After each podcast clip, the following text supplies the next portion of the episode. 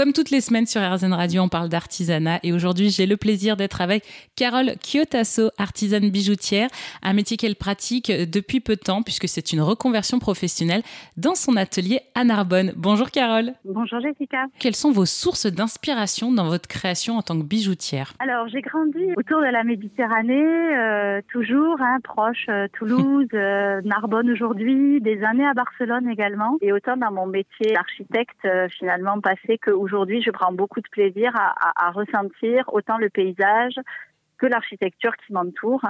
Et, euh, et c'est de là, en fait, que vient ma, ma seule source d'inspiration.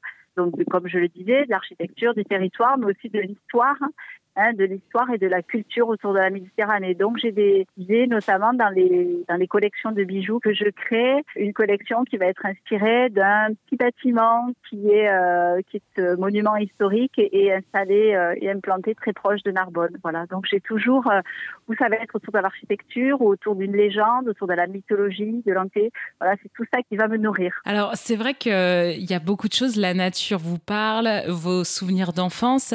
Comment vous passez en fait de l'idée initiale un peu de qui se trame dans votre tête à la réalisation d'un bijou? Alors le dessin, le dessin, c'est le, c'est-à-dire euh, le dessin qui part de, de la tête jusqu'à le, jusqu'à la main et qui finit sur le, qui finit sur le crayon et sur le papier. Hein. donc c'est comment on arrive à partir justement, oui, de ces expériences et de ces images qu'on a, qu'on a gardées, à le retranscrire sur un papier. Donc c'est, c'est, c'est ça en fait. C'est beaucoup de dessins. Donc j'ai des, j'ai des carnets de croquis euh, à l'atelier dans lesquels je viens régulièrement dessiner et c'est là-dedans que de, je me replonge quand je cherche une, une nouvelle collection. Comme la dernière qui s'appelle euh, Alba que je dévoilerai euh, ces jours-ci, qui est inspirée de la de la monnaie du pape. Euh, Bon, la monnaie du pape Mm. est une plante commune euh, des prairies de la Méditerranée, voilà que j'avais que j'avais chez moi, que j'avais dans un petit seau. Petit à petit, je l'ai regardé, je l'ai dessiné, et, et ensuite on arrive. L'idée, c'est qu'à partir de cette inspiration, on s'inspire autant de la forme que de l'émotion que la forme nous transmet. Donc ça peut être une émotion comme la délicatesse, comme la légèreté, comme au contraire la rugosité. Et c'est tous ces mots, en fait, ces mots-clés qui vont aussi beaucoup m'aider à mettre en œuvre, à mettre en forme un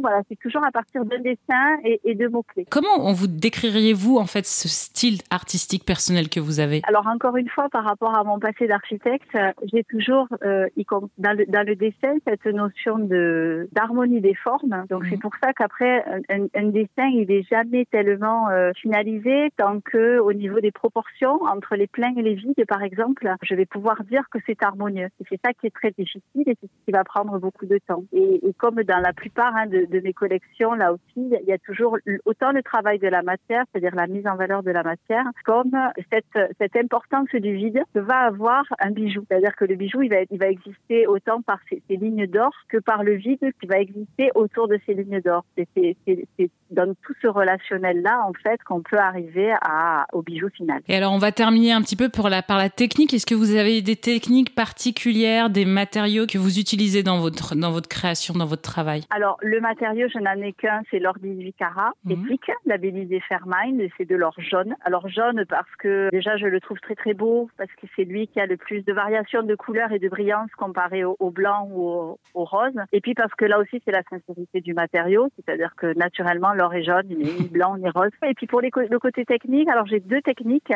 sont très classiques. hein. Euh, la première est la forge, c'est-à-dire où on- je pars de la grenaille d'or, donc ce sont des petites billes d'or que je fonds. Et de là, en fait, c'est un, travail d'assemblage hein, et de mise en forme. Et puis l'autre technique qui est un peu plus spécifique, c'est la fonte à la cire perdue. Euh, donc ça, ça, ça le, le principe, c'est que je fabrique d'abord un modèle en cire et qu'ensuite ce modèle est fondu par un fondeur. On a un vide dans le plâtre et c'est dans ce vide-là qu'il va couler l'or. Merci beaucoup Carole Kyotasso de nous avoir Avec partagé votre parcours professionnel jusqu'à ce métier qui vous est tant cher en tant qu'artisane bijoutière. Je rappelle que votre atelier est à Narbonne et nous on mettra toutes les informations si vous souhaitez découvrir les bijoux de Carole sur erzen.fr.